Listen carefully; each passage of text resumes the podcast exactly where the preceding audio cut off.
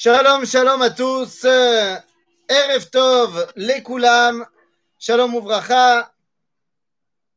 Et voilà, on se retrouve pour euh, notre cours hebdomadaire. Repassé, ça y est, hein, on n'est plus dans, l'été, donc on est repassé au mardi. Voilà, c'était notre, euh, jour habituel. Alors l'horaire est toujours un petit peu différent qu'on avait l'habitude. Euh, on étudiait à 6h et non plus à 8h15. Mais voilà, on est repassé le mardi, c'est toujours ça de prix. Donc, euh, est-ce que tout le monde m'entend? Faites-moi un signe. Est-ce que tout le monde m'entend? Shalom, shalom, Houston, Houston. Est-ce qu'on m'entend bien? Oui, on entend. Très bien. Très bien. Alors, on va juste euh, attendre. Super. Le Ishour de la Midrashet Yehuda qu'on puisse commencer. Et dès qu'on a le Ishour, eh ben, on commence. Donc, Midrashet Yehuda, Houston, en régie. Donnez-moi le feu vert et on se lance. J'ai un petit Ishour. C'est bon, on peut y aller? Yala, Midrashet Yehuda a dit Ok, ok. Alors, c'est parti. Eh bien, Erev Tov les Koulam. Yofi, super. Alors, on commence. Erev Tov les Koulam. Et là, je suis très heureux de pouvoir lancer une nouvelle étude ensemble. Alors, je vous explique un petit peu euh, euh, la réflexion qu'il y a derrière cette étude. Au départ, la Midrashet Yehuda m'avait demandé est-ce qu'on pouvait étudier un petit peu les Pirkei Avot? Ce à quoi j'ai répondu est-ce que vous voulez une étude suivie du livre? Donc, on prend Pirkei Avot et on y va. Et ils m'ont répondu non, pas forcément, mais euh, prends des Mishnayot de, ton, de ton choix et on y va. Et j'ai donc réfléchi longuement et je me suis posé la question, eh bien, l'idée est très bonne, mais pourquoi se limiter à Pirkei Avot Si l'objectif est maintenant d'étudier la Mishnah, de prendre certaines Mishnayot et d'essayer de les approfondir, eh bien, ce n'est pas la peine de se limiter à simplement le traité de Masechet Avot. Et donc, eh bien, est né aujourd'hui, pour la première fois, le cours, la Neshama de la Mishnah.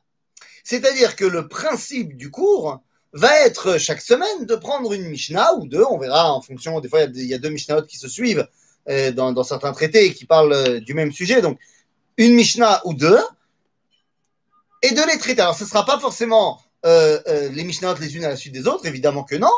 On va prendre des Mishnahot éparpillés dans tout le chasse, dans tout le Shisha Sidre Mishnah, et essayer d'en sortir non pas simplement une étude j'ai envie de dire, un petit peu sèche de la halacha, mais quel est le rayon, quelle est l'idée profonde qui se cache derrière cette euh, Mishnah en question?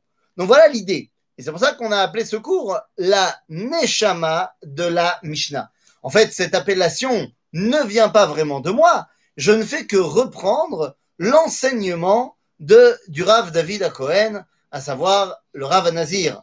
Rav David à Cohen, l'élève du Rav Kook, avait dit cette formulation extraordinaire. Il avait dit Me'az shenigneza nishmat ayadut sudra mishnata. En français, depuis dès lors que l'âme du judaïsme a été mise dans une bouteille à la mer, eh bien a été mis en place sa Mishnah. Qu'est-ce que cela veut dire? Eh bien, il faut bien comprendre une chose. Aujourd'hui, quand on étudie la Mishnah, c'est le point de départ de l'étude de la halacha. Alors qu'en réalité, derrière la halacha se cachent des mondes entiers de profondeur incroyable. Et j'aimerais, alors comme c'est le premier cours, j'aimerais un tout petit peu, euh, avant de rentrer dans la Mishnah qu'on va étudier ce soir, j'aimerais un tout petit peu rentrer un petit peu plus en profondeur dans la description du pourquoi, du comment. La galoute a gagné. L'exil a vaincu Eretz Israël quant au limoud à Torah. Je m'explique. La Torah a toujours été double. Il y a la Torah écrite, évidemment, et la Torah orale. Jusque-là, pas de problème. Ça a commencé depuis Moshe Rabbeinu, puisque Moshe Rabbeinu, d'un côté, a écrit le Pentateuch, mais d'un autre côté, il a écrit dans ce Pentateuch Vaïdaber Hashem el Moshe, les morts. Va yomer Moshe. En d'autres termes, la Torah, elle a commencé avec Moshe en étant et écrite et orale, bien évidemment. Les deux ayant deux rôles complètement différents. La Torah écrite étant là pour nous expliquer qui est le peuple juif, la Torah orale étant là pour nous expliquer qu'est-ce qui fait ce peuple juif, comment est-ce que ce peuple juif se comporte. Cependant, à l'époque, lorsque cette Torah orale était bel et bien orale, eh bien, l'action était forcément liée à l'idée qui s'en cachait. Lorsque tu étudies avec quelqu'un en face de toi, oralement, et qui te dit de faire ça et ça et ça, la, première question qui vient à l'esprit, c'est, et tout légitimement, pourquoi? Vous savez, il y a deux dimensions différentes dans notre rapport à Dieu. Nous pouvons être soit avadim, soit banim. Soit nous sommes les serviteurs de Dieu, soit les enfants d'Akadosh Évidemment que avodat ben, zeotel tov, mais avodat eved. C'est mieux d'être un euh, fils que d'être un, serviteur, bien évidemment. Il y a une troisième madriga, j'en parle pas là maintenant, qui s'appelle Eved Hashem. Certains y arriveront, comme Moshe particulièrement, c'est parce qu'il est tellement fils qu'il veut devenir Eved. Mais venez, on met ça de côté. La Gemara dit, quelle est la différence entre la façon dont un Eved se comporte envers son maître d'un fils qui se comporte avec son père? Et la Gemara nous dit, euh, en fait, il n'y a pas de différence. Ce que fait le serviteur à son maître, c'est exactement ce que fait le fils à son père. Il y a pourtant une différence c'est que le fils a le droit de demander pourquoi à son père. En d'autres termes, l'idée même d'être un fils, c'est de demander lama. Et donc, lorsque dans la Torah orale, on va te dire fais ça, la première chose que tu vas demander, c'est lama. Et donc, il va y avoir une interaction et tu vas comprendre la profondeur de la chose qui se traduit par une action X ou Y. Mais lorsqu'on va t'écrire la halakha, Lorsque Rabbi Uda Anesi va mettre en place la Mishnah par écrit, eh bien, on coupe l'interaction vivante. Et à partir de ce moment-là, eh bien, on n'aura plus que le mode d'emploi de qu'est-ce qu'il faut faire. Cette Mishnah, eh bien, après, va se subdiviser en deux ouvrages. Le Talmud de Babylone et de Jérusalem. Le Talmud de Babylone va expliquer le protocole de comment on est arrivé à ce qu'il faut faire, mais va se contenter de rester dans ce qu'il faut faire. Et lorsque le Talmud de Babylone voudra nous expliquer des choses qui sont du domaine de la Haggadah, c'est-à-dire du domaine de la réflexion et non pas de ce qu'il faut faire, eh bien, on séparera complètement les sujets de Haggadah des sujets de Halacha. Alors que dans le Talmud de Jérusalem, Haggadah et Halacha sont complètement et intimement reliés, comme ça l'était à l'époque où c'était oral. Malheureusement, comme l'exil a gagné, c'est-à-dire qu'à un moment donné, la centralité de la Torah est devenue Babylone, que les Byzantins ne nous ont pas permis de nous réunir ici en Israël et que c'est devenu très compliqué de pouvoir étudier, enseigner la Torah en Israël, eh bien, on a pris la façon d'étudier de Babylone comme étant le maître à penser du judaïsme. Mais nous n'avons pas le droit d'oublier la neshama de la Mishnah, c'est-à-dire le pourquoi profond, le qu'est-ce que ça veut dire, le qu'est-ce que ça nous apprend, au-delà de simplement qu'est-ce qu'il faut faire. Et donc c'est ça l'objectif de notre cours, de prendre des Mishnayot dispersés dans tout le chasse et d'essayer d'en comprendre, eh bien, si vous voulez, les raisons profondes. D'ailleurs, en général, les raisons profondes se cachent derrière un accomplissement technique. Mais on verra ensemble, Bezrat Hashem, que cet accomplissement technique, en fait, ne l'est pas du tout. Et il dépend de quelque chose de beaucoup plus profond. Et c'est ce que nous allons voir ensemble. Alors, juste avant de prendre la Mishnah, nous souhaitons un bon anniversaire à Adassa, qui a son anniversaire aujourd'hui, malgré le fait que son anniversaire ne soit qu'en date loisite et non pas en date vraie pour de vrai, mais on peut quand même lui souhaiter un bon anniversaire. Amen. Kenye Maintenant, je vous propose de rentrer directement dans notre première Mishnah, donc de la Neshama de la Mishnah. Je vous invite à prendre avec moi ben, le début. J'ai appelé ce premier cours, chapitre 1, la première question. Nous allons donc aujourd'hui, eh ben, vous allez dire c'est complètement euh, euh, révolutionnaire, mais on va commencer par le début. Et donc je vous invite à prendre le traité de Brachot à la première Mishnah, chapitre 1, Mishnah 1. Alors c'est parti. Chapitre 1, Mishnah 1, Masechet Brachot. Comprenez-moi bien. Euh, je passe ici euh, un petit, euh, tout petit, tout petit coup de gueule contre le monde des yeshivot dans lequel j'ai grandi, Baruch Hashem, et dans lequel je compte continuer à évoluer. Mais il y a un grand problème. C'est que quand tu rentres dans la yeshiva, quand on commence à te faire enseigner le Talmud, à te faire étudier après enseigner le Talmud, eh bien, tu commences par des masertot cachottes. Baba Kama, Baba Metzia. Je ne sais pas pourquoi il y a une telle volonté de ne pas vouloir commencer par le début. Rabbi Uda Anassi commence par Brachot, c'est pas pour rien. Ça, c'est du point de vue de l'étude. Maintenant, de notre point de vue, vous comprenez bien que là, on va parler de la toute première Mishnah de l'enseignement de la Torah chez Béalpé sur papier. Alors, on sait pourquoi Rabbi Udan si va mettre la Mishnah sur papier. Il faut bien comprendre une chose, là aussi, c'est pas du tout évident d'écrire la Mishnah.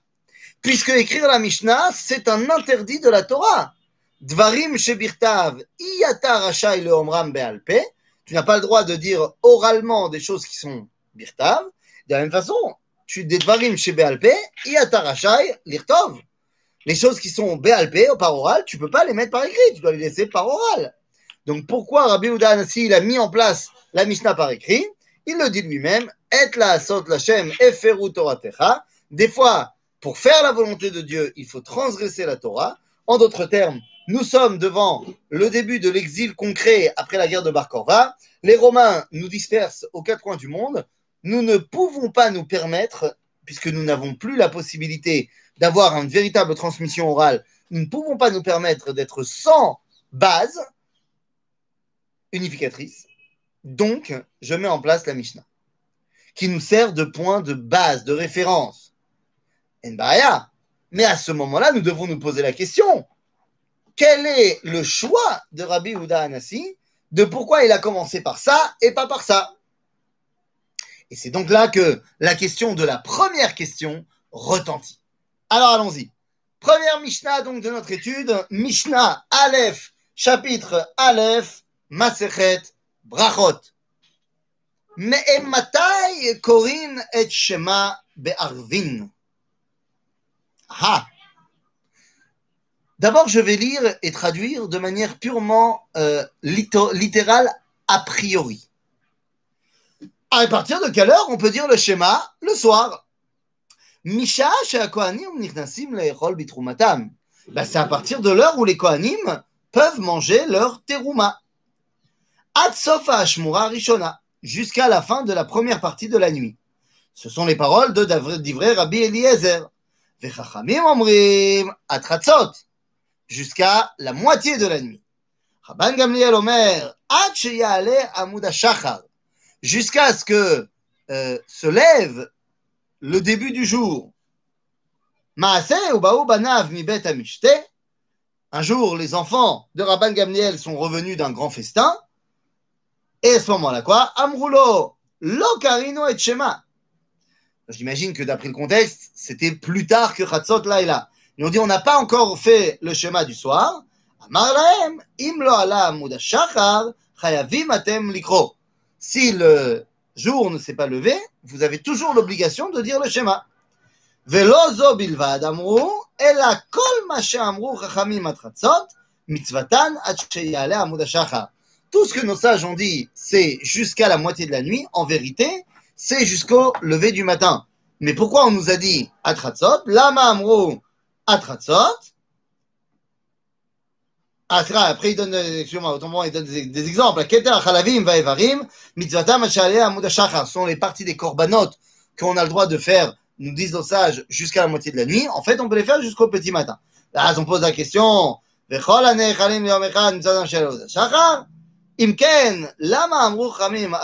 pourquoi est-ce que si on a le droit de le faire jusqu'à euh, jusqu'au lever du soleil, enfin au début du jour, pourquoi on nous a dit de le faire jusqu'à Trasot pour empêcher l'homme de fauter et en fait de dire j'ai le temps, j'ai le temps, j'ai le temps, et finalement il va oublier. Voilà la première Mishnah de la Torah orale, littéralement traduite. Mais vous avez bien compris que notre étude n'est pas une étude littérale qui semble beaucoup trop superficielle. Il va falloir qu'on rentre dans la question. Parce que franchement, moi je pose la question. Vous croyez vraiment que Rabbi Yehuda Anassi, lorsqu'il décide de commencer tout l'enseignement de la Torah orale, il commence par une question technique? À quelle heure on a le droit de dire le schéma la nuit? Quoi, tout ça pour ça, j'ai envie de te dire. Juste une question technique, c'est ça qui nous intéresse. Bizarre. Bizarre tout de même. Vous allez me dire, non, mais toute la Torah, elle est très importante. Euh, euh, tous les, toutes les halachot, elles sont super importantes. Bien sûr. Mais vous comprenez que le point de départ d'un enseignement, ben, c'est quelque chose qui est fondamental. Donc, je veux bien que tu me dises qu'il faut euh, que le, le Kriyat Shema du soir est fondamental, mais il va falloir m'expliquer pourquoi. Parce que sinon, ça ne passera pas.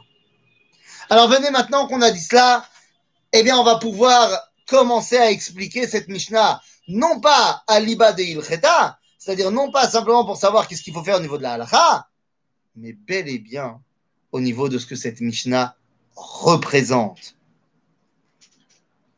Je vais relire le début de la Mishnah en le traduisant de manière un tout petit peu différente. Mais Matai Korin Shema Be'arvin. En français, cela veut dire de quel droit puis-je être le témoin de l'unité du Créateur en temps d'exil? Voilà ce que veut dire la Mishnah. De quel droit puis-je être le témoin de l'unité du Créateur en temps d'exil Ça paraît quand même sacrément loin de ce qui a marqué dans le texte. Eh bien, fondamentalement, pas du tout. Et venez, on va essayer de comprendre vraiment de quoi il s'agit. Cette Mishnah, la première question posée par toute la Torah orale est la question fondamentale sans laquelle nous ne pouvons pas continuer. Si on n'a pas répondu à cette première question, mais Matai Korin Be'arvin, alors on ne pourra pas continuer la Mishnah Bichlal. Que nous dit la Mishnah? À partir de quelle heure on peut, disons qu'on revient sur l'explication de base, à partir de quelle heure peut-on dire le chemin le soir? La réponse qui est donnée dans la Mishnah, elle est très bizarre. À partir du moment où les Kohanim peuvent manger de la terouma. Mais c'est pas une réponse. Si on t'a demandé une horaire, donne-moi une horaire. D'ailleurs, la preuve que c'est pas une réponse, c'est qu'après, pour ce qui est de la fin du Kriyat Shema, on te donne des repères temporels très clairs. Ashmua Rishona, Chatzot, Amuda Donc là, ça va pas. C'est quoi cette réponse? À partir du moment où les Kohanim peuvent manger de la Trouma D'autant plus que la Gemara, tout de suite derrière la Mishnah, va dire Mais c'est quoi cette façon de dire? En plus, je le sais. Quand les Kohanim peuvent manger de la Trouma, j'ai le vecteur temporel. Puisque il y a une autre Mishnah dans ma Seret Douyot qui me dit que quand les Kohanim peuvent-ils manger de la Terouma à partir de Tzetakochavim. C'est-à-dire, je sais très bien, c'est quand l'heure où les Kohanim peuvent manger la Trouma. Cette heure-là, c'est la sortie des étoiles. Donc, tu n'aurais pas pu me dire tout simplement à quelle heure on peut faire le schéma le soir? Bah, La sortie des étoiles. Les choses sont très claires.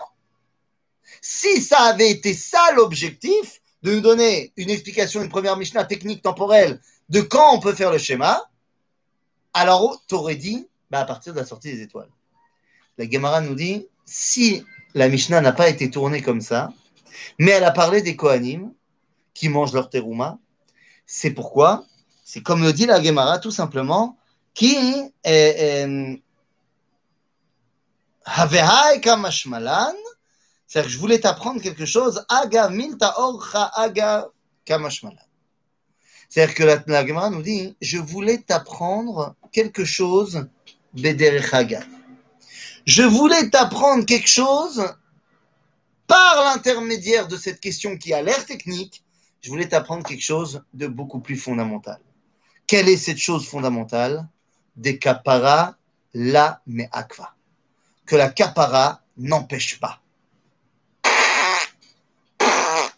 J'ai rien compris. Qu'est-ce que tu me veux? Les amis, venez maintenant. On va rentrer concrètement dans ce que ça veut dire. Vous allez voir qu'en fait, c'est limpide. Si je reste dans le langage talmudique et que je ne suis pas encore dans la traduction du langage talmudique, le langage talmudique me dit la chose suivante. Il me dit, sache que pour dire le schéma le soir, c'est à l'heure où les Kohanim peuvent manger la trouma. L'heure où les Kohanim peuvent manger la trouma, c'est le soir. Bon, d'accord, mais qu'est-ce que ça m'apprend, cette histoire? Et en fait, la Gemara nous explique une chose importante. Que la capara n'empêche pas. Mais qu'est-ce que cela veut dire? Imaginez, vous êtes Monsieur Cohen. Vous êtes Monsieur Cohen et vous bossez au Beth Amikdash. Jusque-là, tout va bien, pas de problème. Vous bossez au Beth Amikdash et euh, vous venez de terminer votre, votre euh, mishmeret, votre garde du Beth Amikdash. Il est 4 heures de l'après-midi. Koltov, vous rentrez à la maison. Vous avez reçu aujourd'hui pas mal de korbanot, de korbanot, ratat, shlamim, ce que tu veux. Et donc, vous, avez prévu ce soir, vous avez appelé votre, votre femme en disant, chérie, ce soir, gros barbecue à la maison. Ah, bah, c'est sympa. Avec toute la viande qu'on va ramener du Beth Amikdash, on va pouvoir manger à la maison Big Doucha. Pas mal de choses. Mais attention, c'est pas seulement les steaks Big Doucha. J'ai ramené également de la trouma. C'est-à-dire qu'il y a quelqu'un qui m'a amené de la trouma, euh, je sais pas moi, euh, euh, de ses fruits. Il m'a amené la trouma de ses fruits, il a fait mode de son blé. Et donc, je, on va se faire aussi une tarte aux pommes bitrouma. Il a fait. La femme est très très heureuse. Ce soir, ça va être un repas bigdoucha chaval à lasman. Norak bigdoucha et la gamme betahara. Bien sûr, il faut que ce soit également en état de pureté. Il a fait merde.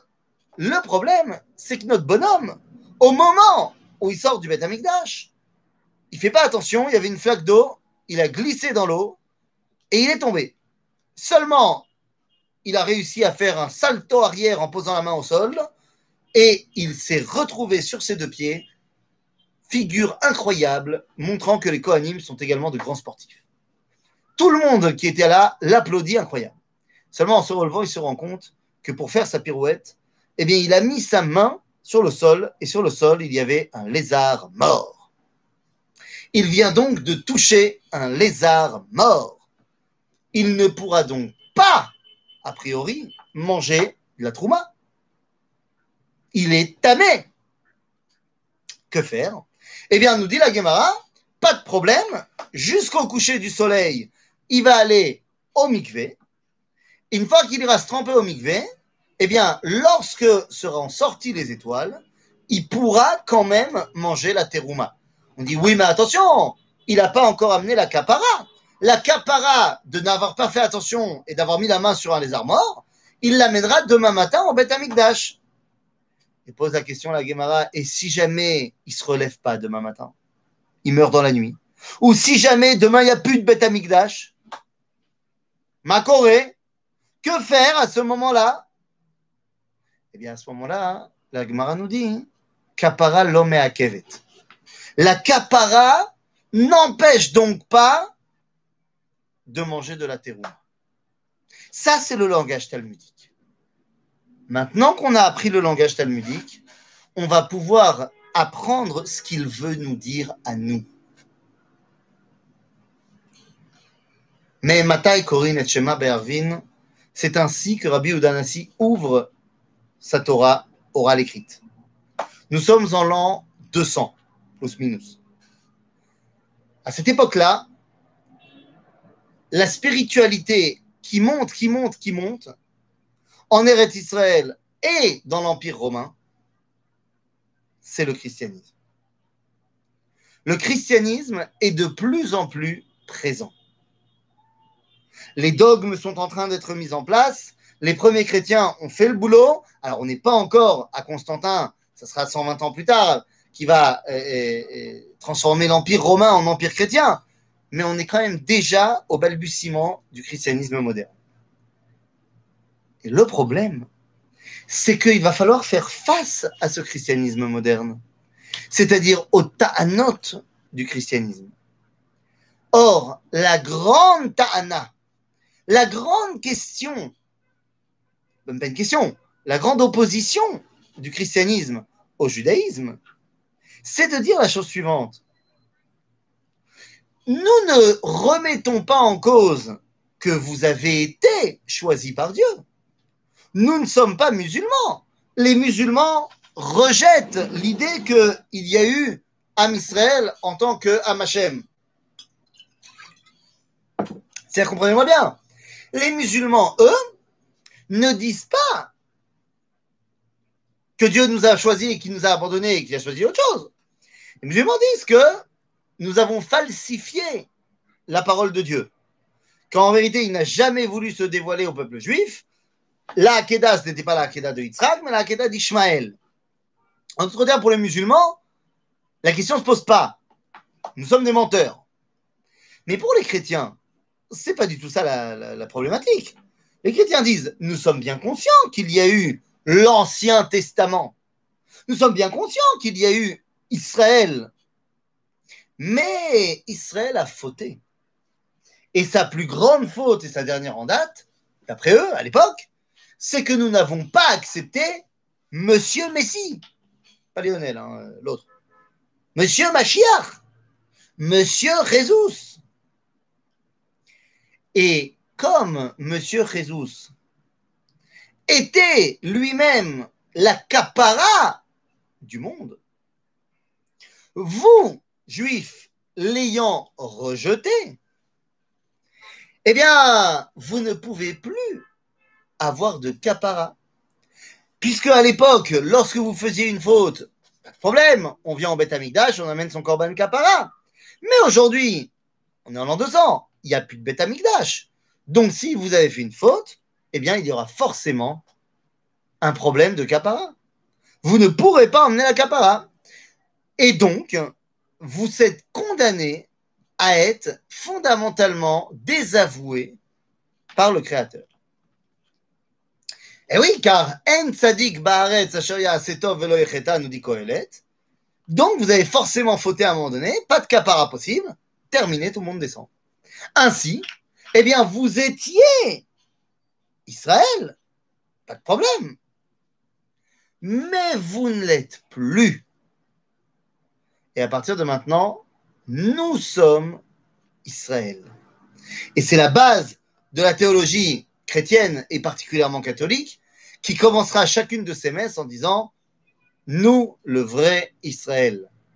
Ce qu'on appelle la théorie du Verus Israël. Voilà comment ils prétendent nous remplacer. Le fameux Nouveau Testament. C'est-à-dire, je reconnais qu'il y a eu un intérêt au peuple juif, mais ça y est, c'est terminé. Et le problème, c'est qu'il va falloir répondre à cette âne. La Gemara nous dit Akapara l'homme kevet. Et en fait, ces paroles se retrouvent finalement tellement bien dans la Mishnah en elle-même. Puisque la Mishnah va nous dire Me'emmatai korin et shema be'arvin. Me'emmatai, ça ne veut pas dire en araméen Eimatai. Eimatai, ça veut dire quand. Si j'avais marqué Eimatai korin et shema be'arvin, ça aurait voulu dire tout simplement quand est-ce qu'on peut dire le chemin le soir.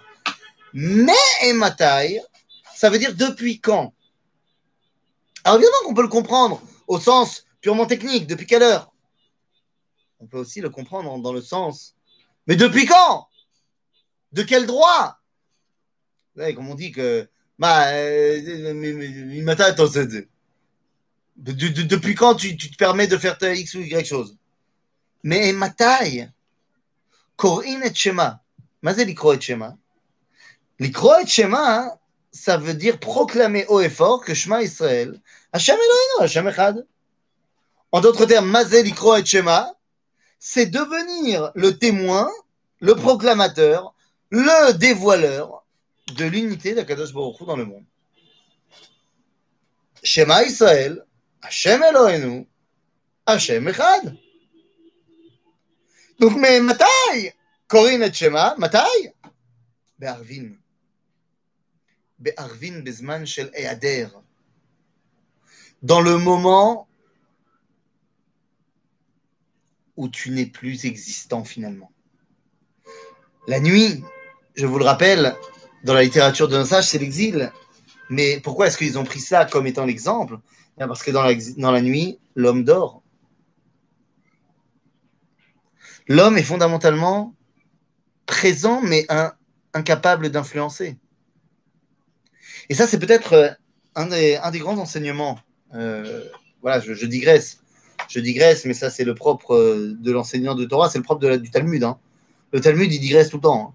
Donc moi, je, si j'enchaîne le Talmud là maintenant, euh, je suis obligé de digresser. Mais je pense que c'est un des grands enseignements hein, euh, que je vais tirer de ce corona, par exemple. Vous savez, on connaît tous des gens, des proches qui sont tombés malades, plus ou moins gravement. Je, je, prie également et je dédie le cours à la Refoua de Claude Benester, qui se réveille très bientôt et en bonne santé de son, euh, de son petit Corona là. Et je me rends compte parce que je, vous raconte. Euh, donc il s'agit du, beau-père de la femme de mon frère. C'est compliqué, hein, c'est tout ça. Et il me raconte que donc ils l'ont endormi euh, en France, à l'hôpital, machin, parce qu'il a plus de 80 ans, et Corona, il Et par contre, il, est toujours, il était conscient. Il est conscient. C'est-à-dire qu'il me raconte que lorsque les petits-enfants viennent lui rendre visite, eh bien, une fois, il a même versé une larmichette. Il y avait des larmes qui coulaient au moment où les petits-enfants étaient en train de lui parler. Et ça m'a fait prendre conscience d'une chose, cette, euh, cette réalité où tous ces gens sont, dans, sont, sont endormis dans le coma artificiellement. C'est ça l'exil. L'exil, c'est quand tu es là, tu ressens mais tu ne peux pas avoir un impact sur la réalité. C'est terrible. je pense que j'ai enfin compris qu'est-ce que ça voulait dire l'exil. Le peuple juif en exil, il ressent les choses, il vit les choses, il souffre les choses, mais il ne peut pas influencer sur ce qui se passe. Et donc, Bémet, mais Matai, Corinne et Shema Barvin. Et donc, à ce moment-là, on nous dit, Misha, Kohanim, Nichasim, Lechol, Bitrumatan. À l'heure où les Kohanim, pourquoi? Pour que tu saches que la Kapara l'omé à Kevet. Oui, c'est vrai, j'ai plus de Misbéar Kapara, je suis en exil, j'ai plus le Bet Amikdash. Aval, sache que c'est pas parce que j'ai plus le Bet Amikdash que je ne vais pas continuer à remplir mon rôle d'être celui qui dévoile la Kadosh Baruch Nous dira le Rambam, aujourd'hui qu'il n'y a plus de Misber Kapara dans une Teshuvah, il dira, il n'y a plus de Misber Kapara, Zenachon, ok, Yom, Atshuva, a Kapara. Si à l'époque il fallait et d'Atshuva et le Korban au Bet Amikdash, depuis la destruction du Bet Amikdash, euh, la Tshuva fait office de Kapara. Donc pas une vraie Kapara à 100%, mais quand même il y a quelque chose. Et ce qui reste, eh bien, c'est l'eau me'akev. Kapara, l'eau akva. Vous comprenez que c'est la première question qui est posée, c'est donc la première réponse qu'il faut donner. Parce que si on n'a pas de réponse à donner au, christianisme, bah, ils vont continuer à dire on n'est pas légitime pendant l'exil. Et donc on vient dire non, on est légitime. Parce que c'est pas parce qu'on a fauté. Et bah, dès qu'on a fauté, c'est pas eux qui l'ont inventé, on le dit dans notre filote. Bien sûr qu'on a fauté. Et bien sûr qu'on a été envoyé en exil. Et pourtant, malgré l'exil, nous continuons à être ceux qui dévoilent l'unité du Créateur. D'ailleurs, heureusement, heureusement qu'on continue à être ceux qui dévoilent l'unité du Créateur et qu'on n'a pas laissé ça aux mains des chrétiens. Parce que tu parles d'une unité. Ah bah, la Trinité, c'est quand même pas mal. Et vous allez me dire, non, bah alors très bien, on aurait pu attendre Mahomet. L'islam, c'est monothéiste. Nahon. Sauf que l'islam ne proclame pas l'unité du Créateur, l'islam proclame euh, l'unicité, voilà, je cherchais le mot, du Créateur. C'est-à-dire que pour l'islam, il n'y a qu'un seul Dieu. Pour nous aussi, il n'y a qu'un seul Dieu, mais c'est pas ça qu'on dit. Nous, on ne dit pas que Shema Israël Hashem Elokeinu Hashem Yachid. On ne dit pas ça. Nous, on dit Hachem Echad. Que Dieu est un. En d'autres termes, que tous les domaines du monde dépendent d'Akadosh Baruch. La question est donc posée, mais La réponse est donnée. En fait, ça ne veut pas dire du tout une question technique. C'est une question fondamentalement maoutite de savoir est-ce que le peuple juif peut continuer de remplir son rôle? Bagalout. Vachuva Isheken. Et ainsi, pendant 2000 ans d'exil, le peuple juif a gardé son rôle, si bien que des individus du peuple juif ont réussi à influencer énormément ben, le monde entier sur la connaissance biblique et la connaissance du Créateur. Ils n'ont pas eu d'influence au niveau global de ce qui se passe dans le monde, mais au niveau de la perception du Créateur, il est évident qu'ils ont eu toujours cette influence.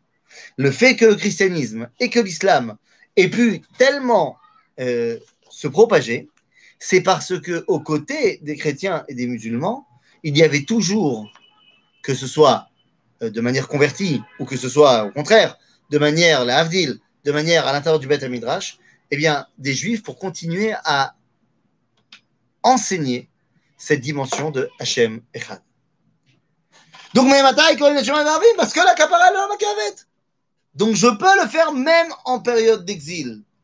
Jusqu'à quand? Jusqu'à quand tu dois être celui qui prône l'unité du Créateur? Eh bien là, la Mishnah nous donne une marloquette. Jusqu'à quand tu dois remplir ce rôle? Est-ce que c'est Sofa Shmura Rishona?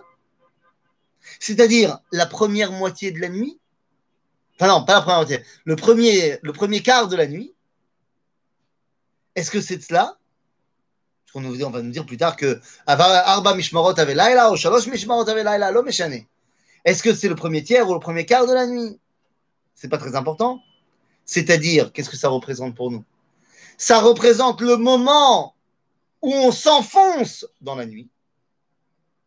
C'est-à-dire que la Shmura Rishona, sauf à Shmura Rishona, c'est le moment le plus dramatique de la nuit.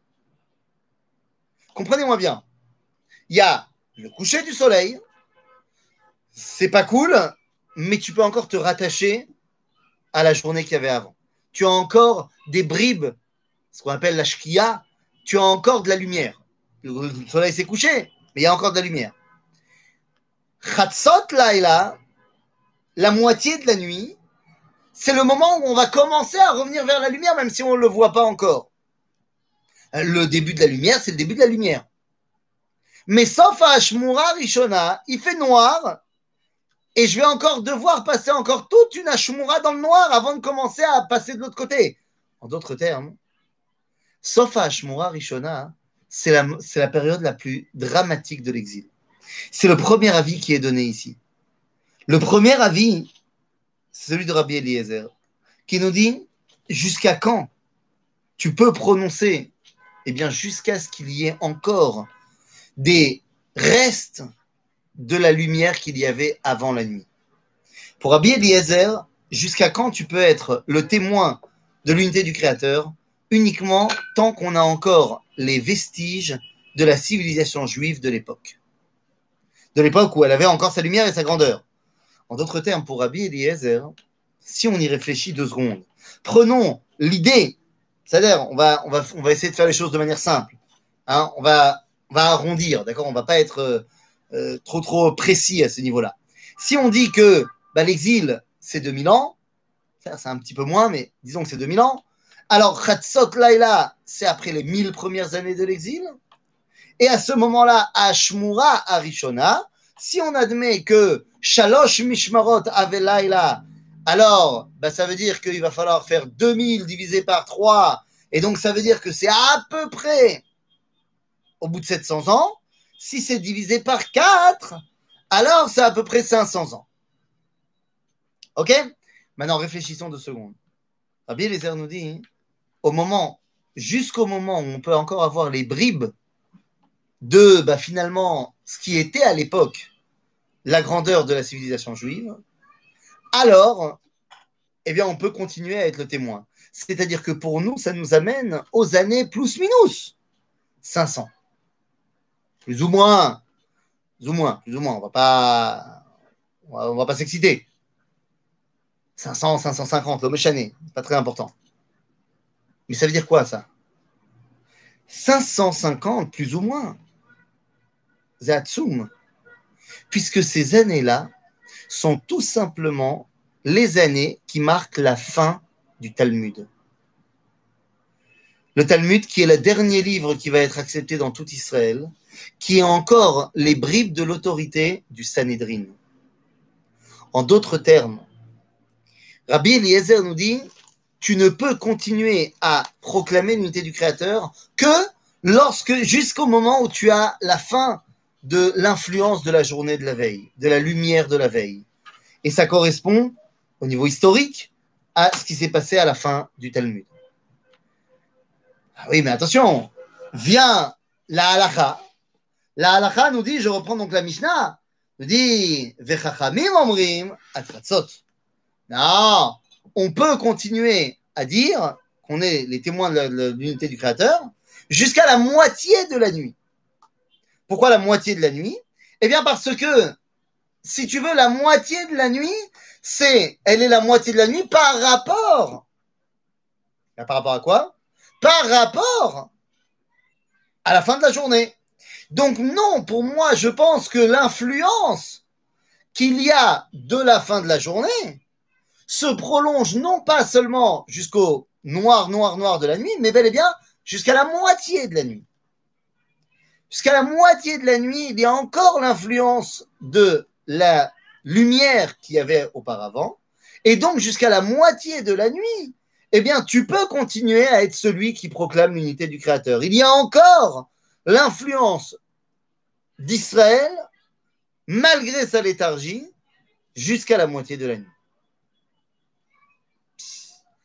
on a dit, si on fait notre calcul grossier, la moitié de la nuit pour nous, c'est quoi? C'est les années 1000. C'est plus ou moins les années 1000. Ma makara sham. Oh oh, oh oh makara. Tu m'étonnes makara. Ma hein, c'est que c'est le dernier moment où Am Israël avait un semblant d'unité. Puisque à l'époque des Géonim, eh bien finalement, l'écrasante majorité du peuple juif était réunie autour des yeshivot de Babylone. Il y avait encore certains, il y avait une yeshiva Géonim Be'eretz Israël, mais l'écrasante majorité des juifs était à Babylone. Et lorsque la yeshiva de Géoné Eretz Israël a fermé, eh bien, véritablement, on peut dire que tout le peuple juif dépendait de Babylone. Et ce n'est qu'après qu'on va commencer à véritablement parler, après les années 1000, 1100, Rashi, qu'on va parler d'Ashkenazim, Sfaradim, et un éparpillement, en veux-tu, en voilà, et où il n'y aura plus de rikouziut, il n'y aura plus de centralité du peuple juif. En d'autres termes, nous dire, nous dit Rachamim, jusque quand tu peux avoir encore la force d'être celui qui témoigne de l'unité du Créateur lorsqu'il y a encore un semblant d'unité au sein du peuple juif? Que ce soit au sein du peuple juif ou que ce soit ressenti également par les nations, qui voient comme étant la centralité du peuple juif à un endroit. Mais une fois qu'il n'y a plus cette unité-là, j'ai envie de te dire, terminé, tout le monde descend. Rabban Gamliel, il vient et il dit, Rabotai, L'onachon. L'onachon. Il est évident qu'on peut continuer à être mégalim et akadosh baruchon ad sheyale amud ashachar. Jusqu'à ce que la lumière revienne. Et à ce moment-là, il n'y aura plus de débat. Ah, c'est clair, une fois que la lumière revient, il n'y a plus de débat. Mais nous dira Rabban Gamliel, jusqu'à ce que la lumière revienne, eh bien, on peut continuer on va puiser jusqu'à ce que la lumière revienne, on va puiser de la lumière qui s'est éteinte. On va puiser de ce qu'il y avait avant pour préserver ce qu'il y aura après. Dira Ben Gamliel, et il ne s'agit pas que de Kriyat mais il s'agit également de toutes les autres choses qui sont les corbanotes, qui sont également euh, euh, finalement le lien avec Dieu, eh bien ce lien avec Dieu continue.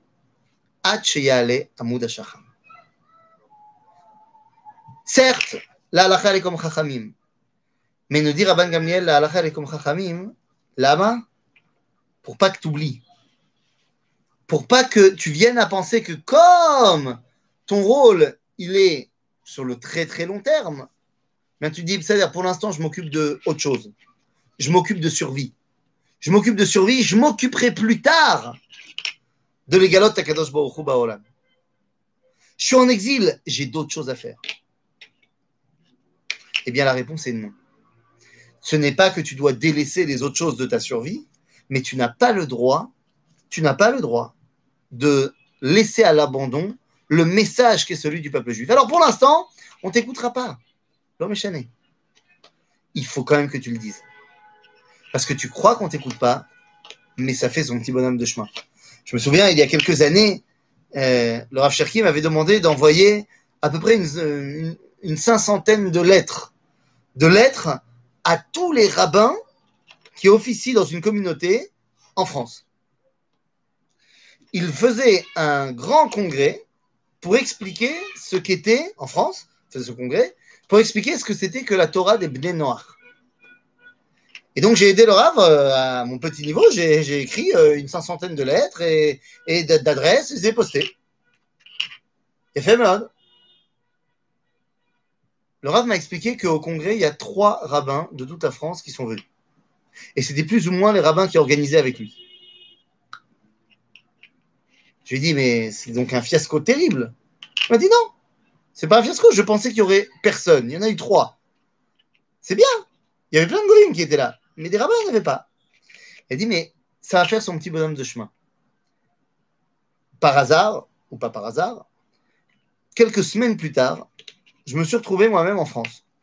Euh, je t'ai envoyé pour euh, parler dans des écoles juives. Et donc, Shabbat, j'avais pas de travail, je suis parti chez mes parents. Et j'ai demandé à mon oncle, qui avait reçu la lettre, je lui avais envoyé également, qui est rend à main de la Moselle. Je lui avais dit, dis-moi, euh, pourquoi finalement toi, tu n'as pas été au congrès? Et il m'a répondu, Matarot je comprends ce, que le Rav Cherki veut faire, de, parler de la, vocation universelle du judaïsme et tout ça, Torah de Ben Noir. Mais tu comprends que nous, on a tellement à s'occuper que lui, il n'épouse pas une Goya, que lui, il est fait la Brit Mila, qu'on ne nous empêche pas de faire la, la et tout ça. On ne peut pas maintenant s'occuper du message universel du judaïsme. Et là, j'ai compris quelle était l'erreur. Parce qu'évidemment, tu ne peux pas délaisser les, les, les problèmes actuelle, ultra actuelle de ta communauté. Mais pour que ces problèmes-là puissent être résolus véritablement, il faut que tu gardes un message de grandeur et d'universalisme du judaïsme. Ça ne peut être qu'avec un vrai message juif qu'on peut, un, ramener les gens à la Torah, et deux, et eh bien tout simplement avoir une influence sur le monde. Car aujourd'hui, le peuple juif a de nouveau une influence dans et sur le monde. En d'autres termes, Rabotai, eh bien, qu'est-ce qu'on est en train de dire? Nous dit Rabban Gamliel, Behemet, c'est vrai que la mitzvah, elle est à la. Mais moi, je te dis, il faut que tu le fasses. Pourquoi on t'a demandé de le faire jusqu'à Chatzot? Pour pas que tu te dises, j'ai le temps de le faire plus tard. Maintenant, je m'occupe d'autre chose et je m'occuperai de ça plus tard. Bien non. La Torah me dit, tu dois t'occuper de ça maintenant. Mais ma taille, Corinne et Shema Be'arvin, de quel droit on se permet de dévoiler, de dévoiler l'unité du Créateur pendant l'exil Eh bien, on, se, on peut se, le permettre parce que la capara ne l'empêche pas. Certes, nous sommes en exil, certes, nous avons fauté, mais nous continuerons à, à, réaliser notre rôle. Et Machenachon, ce qui est vrai en période d'exil, est infiniment plus vrai en période qui est la nôtre, en période de Géoula, où il est évident que nous avons retrouvé notre statut international, que nous avons retrouvé notre paix, que nous pouvons avoir maintenant eh bien, un avis sur le NASA, sur ce qu'il faut faire et sur ce qui doit être fait au sein du monde. Et donc, plus que jamais, aujourd'hui, nous devons de nouveau crier haut et fort Shema Israël Hashem Eloheinu Hashem Echad. Et ça, si vous voulez, c'est le propre de la deuxième Mishnah qui nous dit bah, Ok, mais Mehemata Korin et Shema Beshacharit. Et la question est de savoir est-ce que le Kriyat Shema de Shacharit, c'est-à-dire de la Géoula, pas ce cri durant l'exil qui va nous permettre d'arriver à la Géoula, mais ce schéma de la Géoula, c'est-à-dire un schéma où cette fois les choses sont claires, est-ce qu'il faut attendre que ce soit clair, clair, clair, ou est-ce qu'il faut attendre que ce soit juste euh, un peu clair? C'est-à-dire qu'est-ce qu'on va attendre entre Trelet Velavan ou entre Trelet Vekarti C'est-à-dire qu'est-ce qu'on attend entre Trelet Velavan, c'est-à-dire que les choses doivent être bien claires on fait la différence entre jour et nuit, ou est-ce que lorsque la différence est à peine palpable et que tu pourrais te tromper, eh bien tu dois déjà comprendre que c'est le moment de dire le schéma, cette fois non plus en mode survie, mais en mode c'est le moment de retrouver véritablement la paix chez l'âme Israël. Eh bien, aujourd'hui, nous pouvons dire que nous réalisons cette première Mishnah du chasse. N'en déplaise à nos amis chrétiens, nous avons toujours continuer à demeurer à Machem, malgré l'exil, ce que Dieu a choisi et qu'il n'abandonnera jamais. Nous continuons, nous avons continué à le proclamer haut et fort durant tout l'exil, et nous continuons aujourd'hui avec cette fois une petite différence, c'est que notre message n'est plus seulement entendu dans l'intérieur de la communauté d'Israël, mais il est bien bel et bien entendu au sein du monde entier. Voilà quelle était la première question posée par Rabbi une fois que cette question-là a été eh bien, tranchée, alors c'est bon, on peut s'occuper de tous les autres domaines profonds du judaïsme, et c'est ce que nous-mêmes nous ferons la semaine prochaine. À bientôt pour de nouvelles aventures de la Neshama de la Mishnah. S'il y a des questions, je laisse deux secondes pour des questions avant de fermer le YouTube. Donc, s'il y a des questions, c'est parti, allez-y.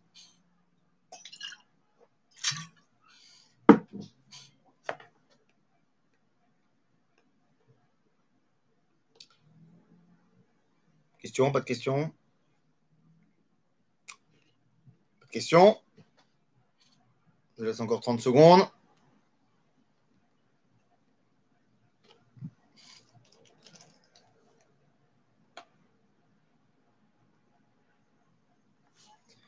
Très bien. Eh bien, je vois qu'il n'y a pas de questions. Donc, eh bien, je vous dis à la semaine prochaine pour de nouvelles aventures de la Neshama de la Mishnah. À bientôt, les amis.